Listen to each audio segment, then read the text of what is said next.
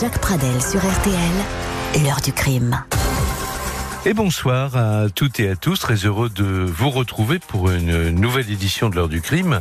Et à la une de l'émission ce soir, le syndrome Kitty Genovese. Kitty Genovese était une jeune serveuse de bar italo-américaine et le 13 mars 1964, à 3h15 du matin, elle rentre en voiture à son domicile dans le quartier du Queens, une banlieue de New York.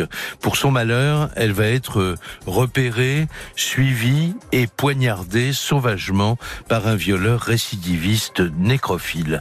Quelques jours après l'arrestation du meurtrier, l'enquête de police va révéler que le martyr de cette jeune femme a duré près de 35 minutes et que 38 habitants des immeubles voisins réveillés par ces appels à l'aide ont assisté au drame sans lui porter secours et sans même appeler la police qui lui aurait certainement sauvé la vie.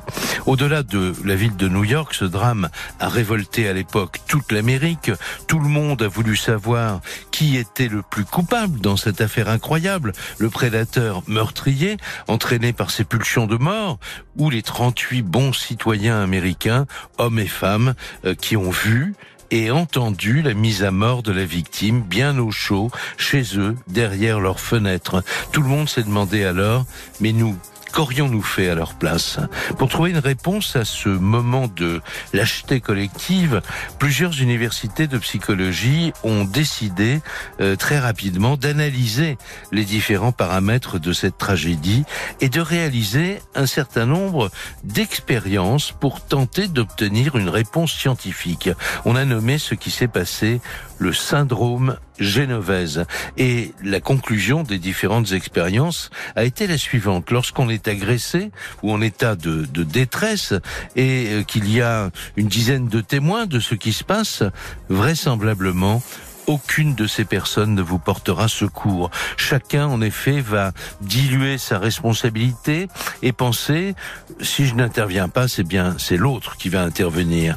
Et s'il n'y a plus que cinq témoins, alors là, il y a un peu plus de chances que l'on vienne euh, secourir la personne. Et si vous êtes le seul ou la seule euh, susceptible d'intervenir et de sauver la vie de quelqu'un, vous allez certainement le faire.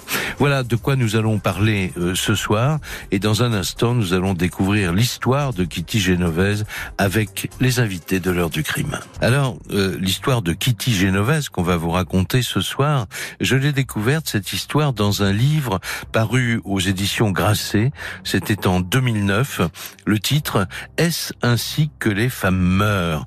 Didier Decoing y raconte cette histoire effrayante qui nous concerne tous et qui nous renvoie finalement une image très inquiétante de nos sociétés contemporaines où trop souvent, il faut bien le dire, la morale euh, bascule dans la recherche de l'anonymat, tout cela sur fond euh, d'égoïsme et d'indifférence aux autres. Bonsoir Didier Lecoin. Bonsoir Jacques Pradel. Merci d'avoir accepté notre invitation. Ce livre m'a effectivement euh, véritablement frappé et m'a incité ensuite à aller au-delà de votre de votre roman. mais vous allez nous dire dans un instant que c'est un c'est un roman qui raconte une histoire vraie de toute façon. Euh, à, propos, comment est-ce que vous avez entendu parler de cette histoire et, pourquoi est-ce que vous avez décidé d'en faire un livre? Alors, j'en ai entendu parler parce que je suis un curieux invétéré et que je traîne euh, comme ça dans les archives des, des journaux et c'est en lisant le New York Times, un vieux numéro du New York Times, que je suis tombé sur le récit de cette histoire. Et moi, elle m'a, elle m'a frappé, elle m'a même plus que frappé, elle m'a bouleversé parce que je crois qu'à 20 ans, on se dit demain je serai un héros. À 40 ans, on se dit euh, j'ai encore une chance d'être un héros. Et à l'âge où j'ai découvert cette histoire, qui était plus de 65 ans, on s'est dit euh, c'est trop tard pour être un héros. Et donc l'histoire de ces de ces hommes et de ces femmes qui sont restés inertes derrière leurs vitres m'avait terriblement frappé. Alors on va se retrouver tout à l'heure et vous allez nous, nous expliquer d'ailleurs en détail pourquoi cette histoire a fait la une de tous les journaux euh, américains, comment les journalistes euh, de New York d'abord et puis ensuite tous leurs confrères du continent américain euh, ont relayé cette affaire qui a véritablement stupéfié et, et horrifié l'Amérique pour parler de cette question que pose ce fait divers, la, non-assistance à, à personne en danger. Nous aurons tout à l'heure à 20h45 5 euh, en, ligne, euh, en direct avec nous, Roland Coutenceau, euh, l'expert psychiatre et psychocriminologue bien connu et qui très souvent vient ici à ce micro d'RTL pour parler de la psychologie des, des de, de ceux qu'on appelle souvent des monstres pour essayer de nous dire, ben voilà, pourquoi les tenants et les aboutissants d'une histoire criminelle sont toujours assez complexes. Euh, on se retrouve donc dans quelques minutes, mais tout de suite un retour sur les événements de la soirée du 13 mars 1964, donc dans ce quartier du Queens à New York. Voici ce qui s'est réellement passé ce soir-là.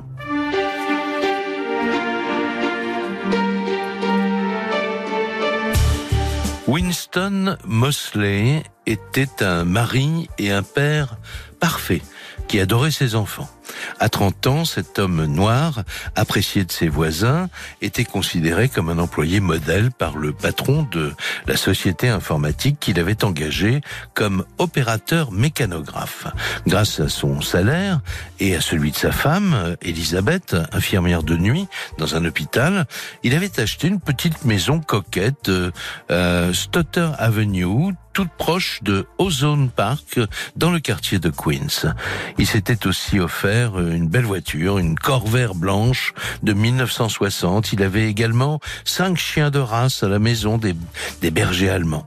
Sans être euh, un véritable nanti, on pouvait penser euh, qu'il était plutôt bien parti dans la vie. Mais mais Winston Mosley avait en lui des pulsions irrésistibles, des pulsions qui allaient provoquer dans sa tête, euh, comme euh, l'a dit d'ailleurs son épouse au cours de son procès, des orages soudains qui allaient faire de lui un véritable monstre. Depuis plusieurs années, Winston avait commencé à cambrioler les maisons vides qu'il repérait en tournant pendant des heures dans les rues des quartiers tranquilles à bord de sa belle voiture blanche. Et un jour, il était tombé sur une femme euh, dans une maison qu'il croyait inoccupée. Alors il l'avait agressée, violée. Sa victime s'était évanouie. Il avait pensé un instant qu'elle était morte et son excitation s'était alors décuplé. Winston Mosley s'était découvert ce jour-là nécrophile. Alors depuis ce jour, il continuait à rôder la nuit comme un chasseur. Il cherchait une victime, une femme à tuer. En 1963, il avait commis son premier meurtre. Une jeune femme noire qui rentrait tardivement chez elle. Il avait tiré sur elle plusieurs coups de feu dans la rue, puis il avait traîné son corps à l'intérieur de sa maison. Les enfants qui dormaient à l'étage n'avaient rien entendu. Depuis, Mosley, le, mari modèle, attendait en regardant la télé que sa femme s'endorme ou qu'elle parte au travail, et il s'enfonçait alors dans la nuit à la recherche d'une nouvelle victime. Le 13 mars 1964, vers 2 heures du matin, Mosley rôdait euh, donc une fois de plus à bord de sa Corvair du côté de Queens Boulevard, en direction de Yellowstone. Depuis une bonne demi-heure, il quadrillait le secteur en quête d'une voiture conduite par une femme seule. Et vers trois heures, il aperçoit une petite Fiat rouge avec une silhouette féminine volant. Il décide alors de la suivre en espérant qu'elle rentrait chez elle et que son domicile n'était pas trop éloigné de l'endroit où il venait de la repérer. En effet, il avait hâte de passer à l'acte. Une dizaine de blocs plus loin, la Fiat Rouge avait ralenti et s'était engagée sur le parking en plein air de la gare de Long Island Railway. Le temps que la conductrice trouve une place de stationnement, éteigne ses phares, coupe son moteur et descende de sa voiture, Mosley avait abandonné sa corvaire devant un arrêt de bus et il s'avançait sur le parking avec dans la poche droite de son blouson un couteau de chasse de fabrication allemande qu'il avait acheté trois semaines auparavant. Kitty Genovese, la conductrice de la Fiat, avait senti le danger dès qu'elle avait aperçu la silhouette immobile de Mosley à une quinzaine de mètres plus loin. Elle avait couru vers une borne d'urgence pour appeler la police, mais l'homme avait réussi à la rejoindre quelques secondes avant qu'elle ne puisse l'atteindre. Kitty alors euh, appela au secours en continuant à courir. Dans le même instant, Mosley lui avait plongé deux fois son couteau dans le dos. Kitty tombe à genoux, au pied de son agresseur. Elle hurle à l'aide, à l'aide, et le supplie de ne pas la tuer. Plus tard, six habitants de l'immeuble situé en face du trottoir où se déroulait l'agression, six habitants diront avoir bien entendu les cris de Kitty. Aidez-moi, aidez-moi. L'un d'entre eux, enfin, avait ouvert sa fenêtre pour hurler à l'homme de s'en aller mais personne n'était descendu au secours de la jeune femme. Personne n'avait appelé la police. On saura plus tard qu'une voiture de patrouille se trouvait à moins de trois minutes de là et que son intervention aurait pu sauver la jeune femme. Mosley avait vu plusieurs fenêtres des immeubles voisins s'allumer. Il avait aperçu les silhouettes des témoins et en entendant le cri de l'un d'eux par la fenêtre, il avait détalé vers sa voiture. Pendant ce temps, Kitty avait réussi à se relever tant bien que mal, et malgré ses blessures, elle avait pu tourner le coin de la rue pour tenter d'atteindre la porte de son immeuble afin de s'y réfugier. L'assassin, lui, ne voyant personne descendre dans la rue, avait alors déplacé sa voiture pour la garer dans un endroit moins visible de la 82e rue. Et il avait décidé de revenir sur les lieux pour retrouver et achever sa victime. C'est le moment le plus terrible de cette affaire, car Mosley va retrouver Kitty affalée au pied de l'escalier de son immeuble. Il va réussir à lui porter au total 17 coups de couteau pendant qu'elle continuera en vain à crier et à appeler à l'aide. Il la fera taire en lui enfonçant son couteau au fond de la gorge.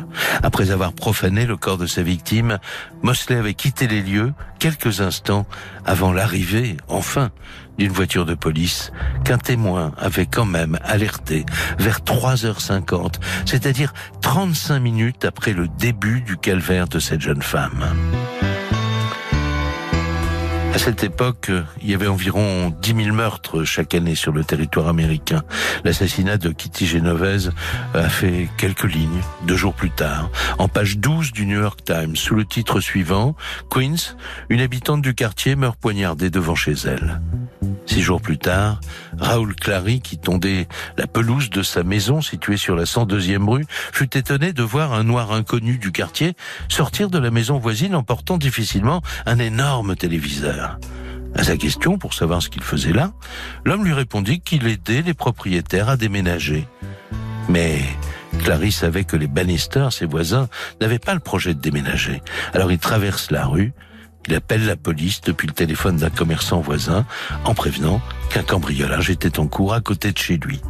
Mosley, entre-temps, avait chargé le téléviseur sur la banquette arrière de sa Corvair et il était retourné à l'intérieur de la maison des Bannister. Raoul Clary profita de ce moment pour ouvrir le capot de la Corvair et pour débrancher les cosses de la batterie. La suite, euh, bah, la suite fut banale. Au moment où la police arrivait, Mosley tenta vainement de démarrer et il fut arrêté en douceur. Au commissariat, un policier fit le rapprochement entre la Corvair et la voiture de même marque signalée par les témoins du meurtre de Kitty Genovese. À tout hasard, il demanda à Mosley s'il avait quelque chose à voir avec ce crime. D'un ton placide, sans émotion particulière, Winston Mosley avoua aussitôt être l'assassin de la jeune femme.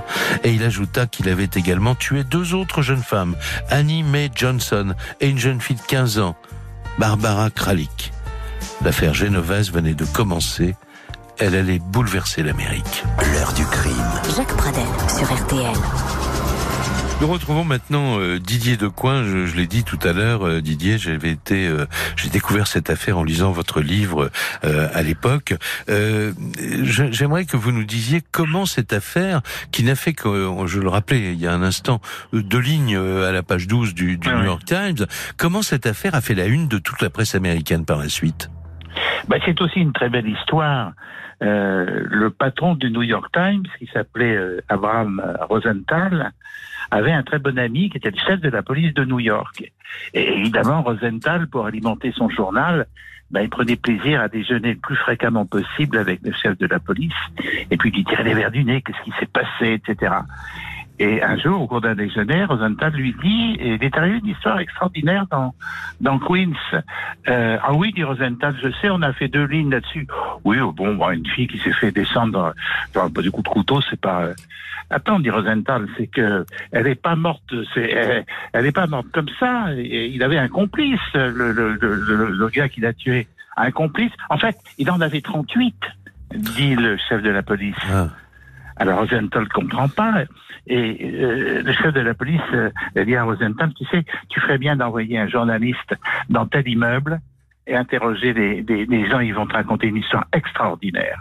Et c'est ce qu'a fait Rosenthal. Il a choisi un, un, un de ses journalistes qui s'appelait Gansberg, Martin Gansberg, et lui a dit, voilà, tu vas aller voir tous les gens qui habitent cet immeuble et tu vas leur demander ce qui s'est passé il y a trois, je crois que c'était quatre ou cinq nuits euh, ah après ce qui s'est passé. ouais. Et il est allé, Martin Gansberg, il a sonné à la première porte. Il dit, voilà, je veux savoir, vous avez entendu des choses euh? Oui, oui, oui, effectivement, il y a une fille qui a crié au milieu de la nuit, oui. Et vous savez ce qui s'est passé? Non, pas du tout. Mais vous savez, euh, il faisait tellement froid. J'avais pas aucune envie de sortir. Il sonne à une deuxième porte, même même réponse. Oh bah non, euh, moi je, je, comme j'ai vu le givre sur les carreaux, je me suis dit non, pas que ça, je reste à la maison bien sûr. Et il a découvert comme ça que 38 personnes avaient eu, soit d'une manière auditive, soit d'une manière visuelle, connaissance du, du, du martyr abominable qu'avait subi Kitty Genovese et que pas une. Il y en a un qui avait pensé à téléphoner à sa petite amie qui habitait sur l'autre côte, du côté de San Francisco. Oui. Et qui avait dit, euh, dis donc, il y a un drôle de truc qui est en train de se passer en bas de mon immeuble. Il y a un, fou furieux qui est en train de tuer une fille à coup de couteau. Qu'est-ce que je fais? Elle avait répondu, tu vas te coucher, tu m'emmerdes plus. Alors il avait... Euh, c'est terrible, terrible. C'est terrible, c'est terrible. Il avait docilement raccroché son téléphone et il était allé se coucher. Et on n'en parlait plus. Et tous ces braves gens se sont réveillés le lendemain matin en n'ayant aucune conscience de ce qu'ils avaient fait, ou plutôt de ce qu'ils n'avaient pas fait. Eh C'est-à-dire qu'ils n'avaient pas porté assistance à une personne en danger. Bon, c'est vrai que euh, non-assistance à personne en danger, ça ne faisait pas partie du, ça faisait pas partie du code euh, aux, aux États-Unis, et c'est vrai aussi que le numéro d'appel au secours américain que tout le monde connaît, le 911, 911, n'existait pas. Il a été créé à cause de l'affaire Kitty Genovese. Enfin, c'est quand même un comble, parce qu'il a été créé pour des gens qui n'ont même pas appelé le commissariat du quartier, quand même. Ouais. Disait, certains disaient, ben, moi j'ai bien essayé d'appeler, mais vous savez, je me rappelle plus le numéro de la police, c'est compliqué, il y a 8, 8 ou 10 chiffres, ah, ou alors ça répondait pas libre, ou alors on m'a dit, mais qu'est-ce que qu'est-ce que vous voyez? Ah ben je vois pas bien, mais j'entends une fille qui hurle quand est en train de la tuer. Bon, Tandis que le 911, euh, dès qu'il a été mis en place, ça fonctionnait admirablement bien. Ouais. Alors, euh, euh, il y a Didier Decoing sur la couverture de votre livre le mot roman. et ah. j'aimerais que vous m'expliquiez parce que vous avez en fait créé un seul personnage, mais tout le reste est vrai. Oui, j'ai. Ah, il fallait que quelqu'un raconte l'histoire. Et j'ai imaginé un pêcheur à la mouche qui, qui revient d'une expédition de pêche et qui euh, s'aperçoit que bah, il habite cet immeuble en question. Et puis il s'aperçoit qu'il s'est passé des choses pendant qu'il n'était pas là. Alors euh, il n'enquête pas, c'est pas vraiment une enquête, mais enfin il interroge, il se renseigne et c'est grâce à ce qu'il dit que, que le livre a peu avancé. Enfin, j'ai pu construire effectivement euh, cette, cette, épouvantable histoire. Et donc un pêcheur à la mouche qui est un observateur, qui est quelqu'un habitué à scruter tous les détails, etc. Le syndrome génovaise du nom de cette euh, jeune femme, euh, on en parlera un peu plus longuement avec vous tout à l'heure, Didier Decoing, et avec euh, le psychiatre Roland Coutenceau, puisque au cœur de ces expériences qui ont été faites dans des facultés de, de psychologie, on a voulu essayer de démontrer scientifiquement ou de comprendre scientifiquement en tout cas euh, quels étaient les, ressorts psychologiques qui faisaient que devant une scène insoutenable, euh, personne n'a bougé le petit doigt. Quoi. Ces 38 personnes en fait qui étaient derrière quoi derrière leur vitre, bien au chaud parce que c'était l'hiver. Euh, vous les avez comparés à des gens qui auraient vu ce qui se passait en bas de chez eux devant sur un écran de télévision. Oui, mais nous voyons, il suffit d'allumer la télévision pour voir des choses abominables qui se passent dans le monde, pas toujours à portée de nos et de secours, mais on est on est témoin de l'horreur du monde et on est protégé par cette espèce de vitre qui, qui, est, l'écran de télévision, et, on ne sent pas les odeurs de mort, on ne, on ne touche pas le côté poisseux du sang, on est, on est dans un cocon, mais ça se déroule pourtant sous nos yeux. C'est pas faux, je veux dire, des tremblements de terre. Rappelez-vous, euh, cher Jacques, cette histoire abominable d'un, je crois que c'était un glissement de terrain en Amérique du Sud où une petite fille, ah, oui, bien sûr. voilà, elle était coincée. Et ils ont fait venir des camions de la télévision pour que les gens voient et, et, elle est morte sous les yeux de milliers, des millions de gens. C'est vrai. C'est abominable. Ouais. Alors là, on reviendra sur ces 38 personnes et sur les expériences scientifiques, comme je disais tout à l'heure. Mais euh, d'abord, peut-être, euh, est-ce que vous pouvez nous en dire un peu plus sur Kitty Genovese, qui était cette euh, cette jeune femme serveuse de bar euh, à New York, et, et puis aussi on, on va parler de Mosley, de l'assassin que, que vous comparez dans votre livre d'ailleurs à un loup-garou. Oui. Euh, Kitty, Kitty, pour vous donner d'abord une image physique de Kitty, si vous vous rappelez le film West Side Story, euh, il y a un certain moment où Nathalie Wood danse, c'est la première fois qu'elle danse avec euh, son amour américain, hein, dans cette espèce de grand dancing, etc. Et elle est vêtue d'une robe blanche qui tourne autour de son corps d'une manière merveilleuse. Et la Kitty Genovese, c'était Nathalie Wood dans ce film. C'est-à-dire, c'est une petite italo-américaine, elle est, elle est très brune, elle est petite, elle est frêle, elle est, elle est fragile, euh, elle a des grands yeux de biche. C'est pas la plus jolie fille du monde, mais elle est, elle est terriblement attendrissante. Et elle, avait un rêve, qui dit Genovese, c'était d'ouvrir une pizzeria avec son papa. Ouais. qui évidemment en tant qu'Italien savait faire la pizza comme personne. Ouais. Et elle travaillait dans ce dans un bar pour gagner assez d'argent pour mettre au pot pour pouvoir euh, aider son père et sa mère à acheter cette pizzeria. Ouais elle a, elle a entre guillemets, elle a une multitude de qualités. Moi, je vais pas trouver un seul défaut. Pourtant, j'ai ausculté sa vie le plus que je pouvais. Hein. Ouais. C'est vraiment la mort d'un ange. Et alors, c elle a fait cette, cette abominable rencontre, cet homme qui rôde, ce tueur, qui puisqu'il a déjà tué. Alors, quand il va dire j'ai tué deux femmes, d'ailleurs, il va mentir. Hein, il va oui, il y en a une, il n'a pas, pas tué du tout. Voilà, il, il va s'attribuer une mort qui n'a pas, qui n'a pas tué. Et ça va être très important pour la suite. On va, on va parler du procès dans un instant, mais d'abord un mot sur Mosley, sur lui-même, parce que sa femme va prendre sa défense, euh, puisque je parlais du, du, du procès. Euh, elle le trouvait un type formidable et elle a découvert cette horreur à la, à la suite de l'enquête de la police et, et voilà. Euh... La pauvre. Ouais. Et vous savez, Mosley est, est, très étonnant parce que juste après avoir tué la petite Kitty Genovese, il reprend sa voiture et puis il s'en va pour rentrer chez lui. Et puis il arrive à un carrefour, il est 3 heures du matin, il fait, il fait nuit, il arrive à un carrefour et là, le feu est ouvert, et bien que le feu soit ouvert, il y a une grosse conduite intérieure qui est arrêtée au milieu de la route et qui, n'avance pas, qui ne fait rien. Alors il regarde, il y a un conducteur dans cette voiture, mais qui a la tête posé sur le volant comme quelqu'un qui dort. Et Mosley se dit, si je laisse ces choses ainsi, il va se faire percuter et il va avoir le coup du lapin, il risque de boire. Donc il descend de sa voiture, il va faire toc-toc à la vitre de, de pour, du conducteur, pour, dit, conducteur. pour le réveiller. Mais restez pas là, il va vous arriver quelque chose. On pourrait vous faire mal, vous savez. C'est terrible. C'est terrible parce qu'il a encore le, il a encore le couteau sur le siège à côté de lui. Ouais. Couteau plein du sang de, de, de Kitty. Ouais.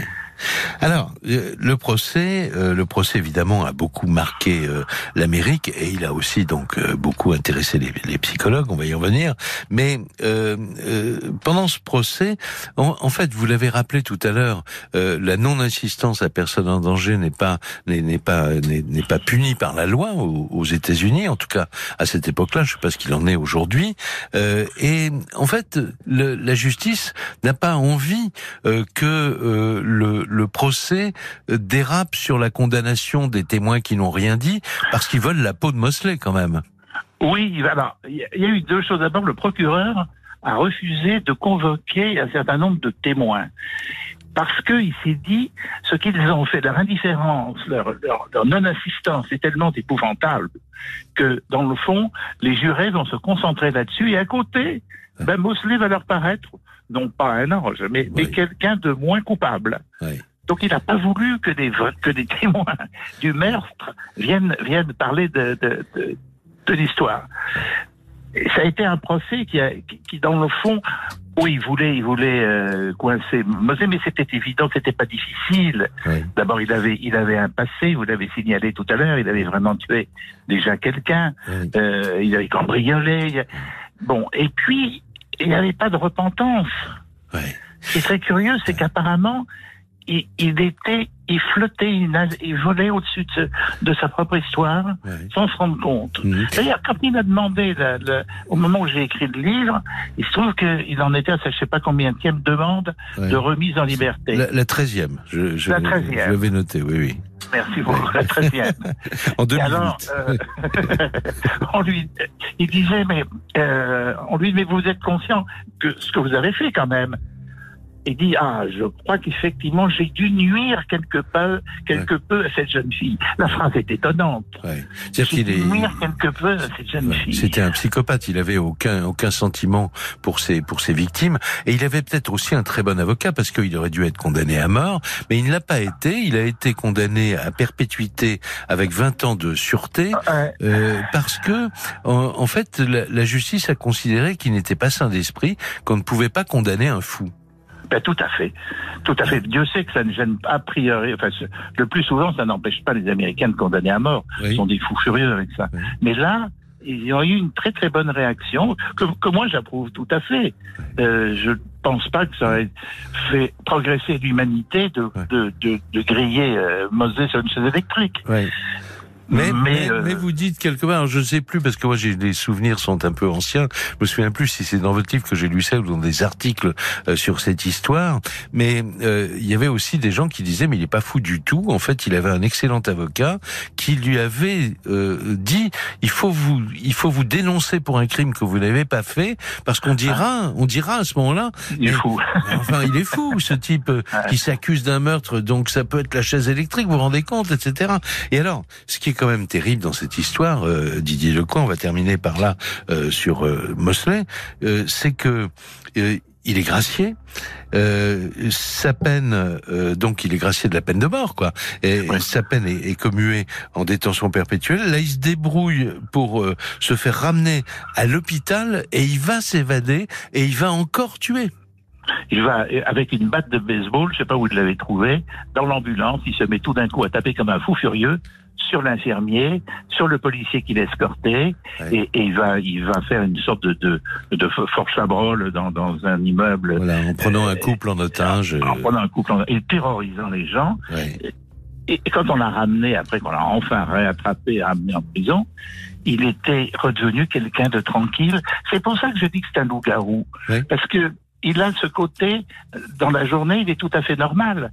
Et quand la, la- au moment de la pleine lune, hein, quand les loups-garous, leur corps se couvre de poils, ils deviennent, Ouais. euh, ils deviennent des, des bêtes sanguinaires épouvantables. Mosley, c'était ça. Ouais. Il est certain que si vous le rencontrez dans la journée, vous auriez fait une partie de, de, de, de, de Monopoly avec lui avec grand plaisir. Absolument. Jacques Pradel sur RTL.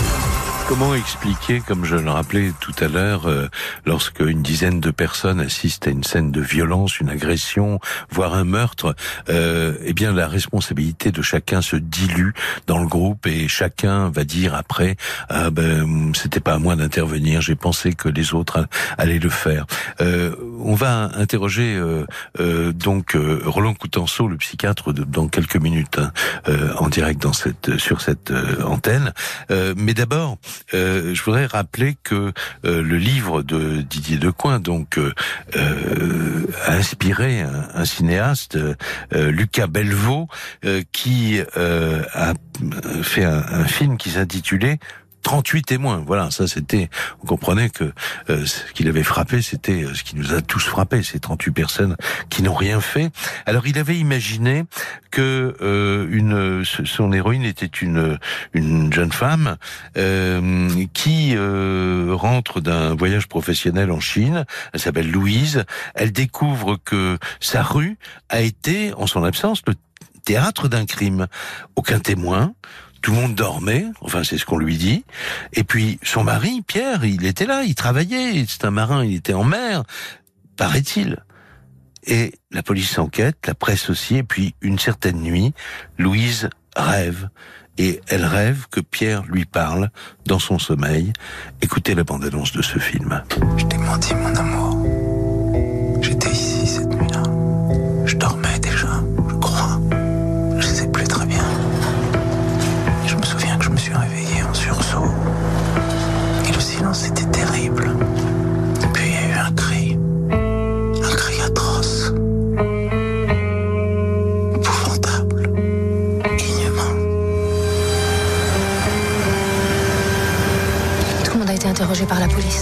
Tout le quartier. À part toi, personne n'a rien entendu, t'es le seul. Je sais ce que j'ai entendu. T'as pu faire un cauchemar. Tout le monde fait des cauchemars. Oui, mais il y a que les fous qui confondent leur cauchemar avec la réalité.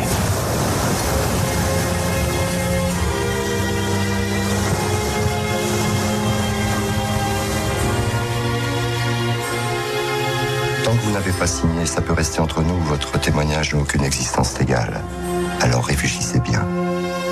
Parce que si vous mentez, vous devrez en assumer toutes les conséquences. Et elles seront lourdes.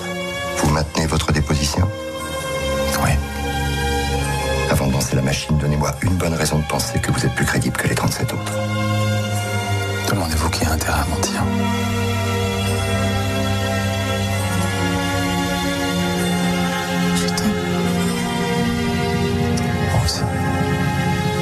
Un témoin qui se tait, c'est un salaud. 38, euh, ça devient monsieur tout le monde. 38, ça devient Monsieur Tout le Monde. C'est la bande-annonce euh, du film de Lucas euh, Belvaux avec les acteurs Sophie Quinton, Nicole Garcia et Yvan Attal qui incarnaient le personnage principal. Vous étiez, vous avez vu ce, ce, ce film évidemment, puisqu'il était inspiré de votre de votre livre. Que- Qu'en avez-vous pensé? Écoutez, quand euh, Yvan Attal, car c'est lui qui est venu me contacter mais, euh, le lendemain de la sortie du livre, il m'a dit j'ai vu votre euh, j'ai vu votre livre hier, on va, va en faire un film. Alors j'ai dit c'est très gentil à vous, mais c'est impossible. On peut pas pendant 35 minutes montrer un type qui massacre une pauvre fille. là. Ça va être gore, ça va être... Et, et en fait, Lucas Belvaux avait eu l'idée géniale de prendre le film, enfin l'histoire, après après la mort de, de, de la petite et de remonter le, Ouais, le, le- le fil rouge. Et, et donc moi, quand il m'a montré son film, j'ai, mais vraiment, puis je continue à le penser, c'est la plus belle adaptation que j'ai jamais vue au cinéma. C'est la plus intelligente en tout cas. J'adore ce film. J'adore ce film. Et, et alors, malheureusement, ce que je remarquais tout à l'heure, euh, c'est que euh, la, la situation, bon ben, ça s'est passé à New York en 64. Là, ça s'est passé dans une fiction, évidemment, en 2012. Mais euh, dans dans l'actualité, euh, par exemple, on, on a en préparant cette cette émission écouté un certain nombre d'archives sonores de la rédaction euh, d'RTL. Écoutez euh, ce qui suit, un document RTL qui remonte au 22 avril 2014. Une jeune femme de 29 ans, victime d'une agression sexuelle dans le métro de Lille, une agression qui s'est déroulée sous le regard des autres passagers qui n'ont pas bougé. Euh, écoutez euh, ce que disait à l'antenne notre correspondant dans la région, Frank Hanson, à l'époque. Cécile est encore toute tremblante quand elle évoque cette soirée dans le métro à la station CHR de Lille. Un jeune roubaisien alcoolisé l'accoste violemment. Il tente de l'agresser sexuellement et dans la rame, les usagers n'osent pas intervenir. Certains préfèrent même fuir. On m'a touchée. Personne ne m'a aidé. Je me suis défendue toute seule. J'ai demandé du secours, j'ai crié à l'aide. J'ai demandé à voir les, les caméras et tout. Et ils ont vu que j'ai pas menti. Qu'est-ce qu'on voit sur les caméras? Des gens qui s'écartent. Et en fait, ils avaient peur, je pense, comme moi. Ils m'ont laissé comme ça, en fait. Il y avait beaucoup de gens. Je suis une femme, c'est un homme. Auraient dû me défendre ou, ou, ou, je sais pas, l'écarter. Ils disaient qu'il allait appeler son cousin et, qu'ils allaient me violer à plusieurs. J'ai mal. Je demandais pas autre chose. Juste qu'on me donne un coup de main. Ce n'est qu'une fois sortie de la station suivante que la jeune femme interpelle un automobiliste qui va l'aider avec des vigiles. La compagnie Transpol, qui déplore cette agression, rappelle que malheureusement les agents ne peuvent pas être derrière chacune des 3800 caméras de surveillance en temps réel. Sur le réseau, il y avait aussi des patrouilles ce soir-là, mais pas dans la station empruntée par Cécile. L'alerte aurait pu être déclenchée par les voyageurs en actionnant l'une des bornes d'urgence.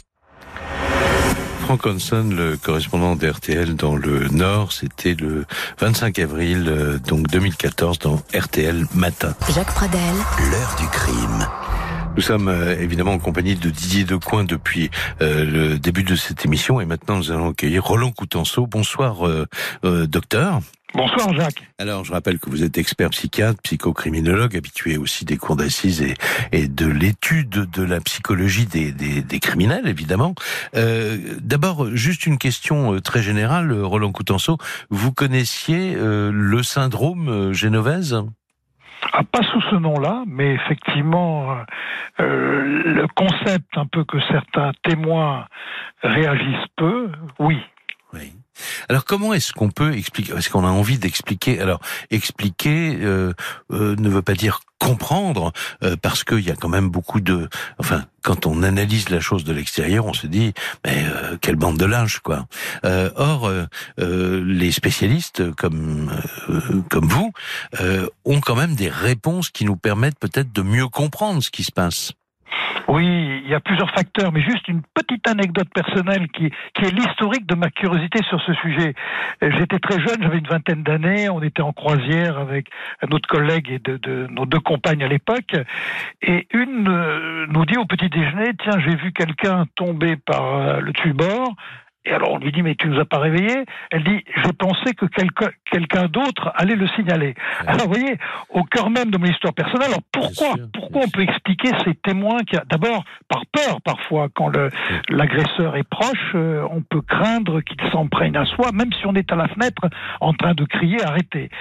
Euh, la peur, le premier élément. Le deuxième élément, plus intéressant, plus proche, une certaine passivité. Et je vais mettre tout à l'heure enfin, en contrepoint l'action de l'homme d'action qui lui réagit. Donc une certaine passivité. Mmh. Troisième élément, et ça c'est contemporain, on peut être en situation presque de voyeur. On peut penser aujourd'hui, et c'est encore plus moderne, des gens qui ont filmé des scènes d'agression plutôt que de prévenir les secours.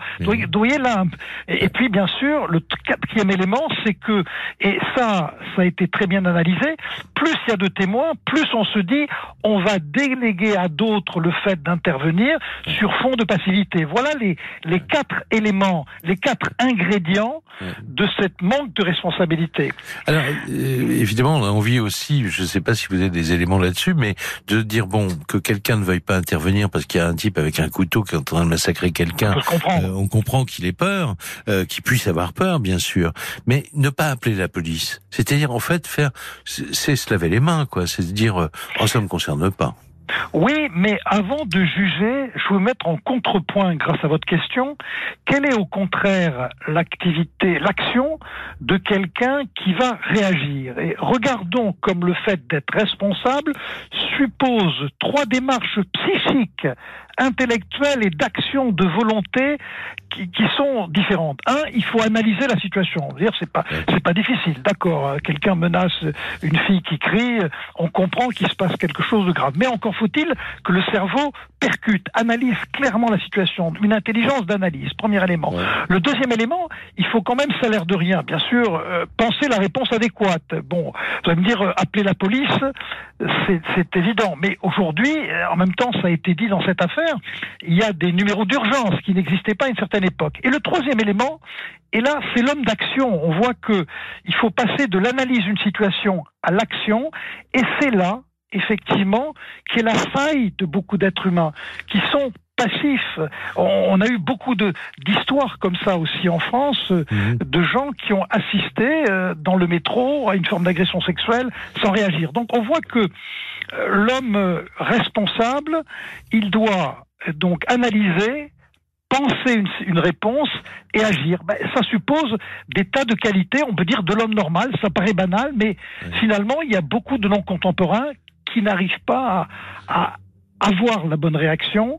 Et mhm. bien sûr, le dernier élément, ça a été très bien analysé sans, en psychologie euh, donc expérimentale, c'est que paradoxalement, effectivement, plus il y a de témoins, on se dit, ben, on, botte en touche. Finalement, c'est à l'autre de le faire. On, on délègue finalement sa responsabilité parce que justement, être responsable, c'est un travail psychique plus compliqué que d'être passif.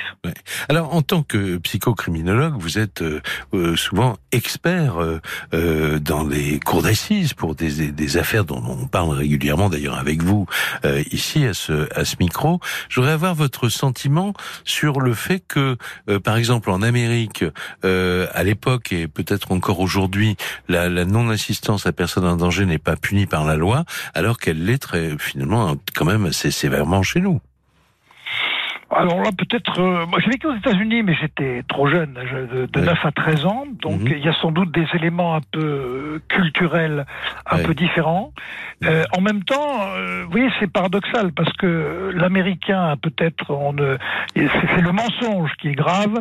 Peut-être non-assistance à personne en danger, c'est moins marqué par le code. Par contre, de temps en temps, les Américains agissent en, en se défendant et donc ils ont le revolver facile. C'est-à-dire que de temps en temps, ils réagissent pas, mais quand ils réagissent, ah ils réagissent de façon euh, active, même se, se, substituant à la police. Oui, voilà, on, on, on, se souvient, culturel différent là. On se souvient même, euh, Roland Goutenceau, euh, de ce qui s'est passé dans un TGV euh, en Europe, euh, avec des, des, des, militaires américains en permission qui ont empêché un drame en, en, en maîtrisant un terroriste. je vous interromps deux secondes pour de, demander à, à, à maintenant j'aimerais quand même que Didier Decoing nous donne aussi son avis sur l'aspect psychologique. Je vous ai pas interrogé vraiment parce que on savait qu'on avait euh, Roland Coutenceau. Euh, Qu'est-ce que ça vous inspire, ce que vient de dire Roland Coutenceau? Bah, et je, je, il a parfaitement résumé la situation. J'ajouterais quelque chose parce qu'on n'en a pas fait état. Euh, cette histoire se passe à New York. Oui. Pour qui connaît New York, on sait que la nuit à New York, la nuit du jour aussi, mais la nuit, c'est plein de, de, hurlements de véhicules de secours. Des ambulances, des voitures de police, des voitures de pompiers, ça n'arrête pas. Ouais. Et vous imaginez ces gens qui sont chacun dans leur petite bulle derrière la vitre ouais. et ils entendent ululer toutes ces voitures de police. Et ils se disent probablement, je ne sais pas, mais ils se disent probablement, ah ben voilà, la police arrive. C'est pas la peine que je bouge. Eh oui, c'est pas la peine que j'aille chercher le téléphone du commissariat. Voilà la police qui arrive. Ouais. Je, je, suis certain que ça a joué un rôle. J'ai une dernière question pour Roland Coutenceau, euh, parce qu'on l'a dit très vite, mais j'avais trouvé ça dans, dans, le livre, évidemment, dans le roman, euh, ça a été repris par, euh, par Didier Lecoing. En fait, euh, il y a 38 personnes qui n'ont rien dit, qui n'ont pas appelé la police, mais il y a une voisine, ah ouais. Euh, voilà, une jeune femme avec un bébé, elle est réveillée par les cris aussi, et elle, elle va prendre tous les risques.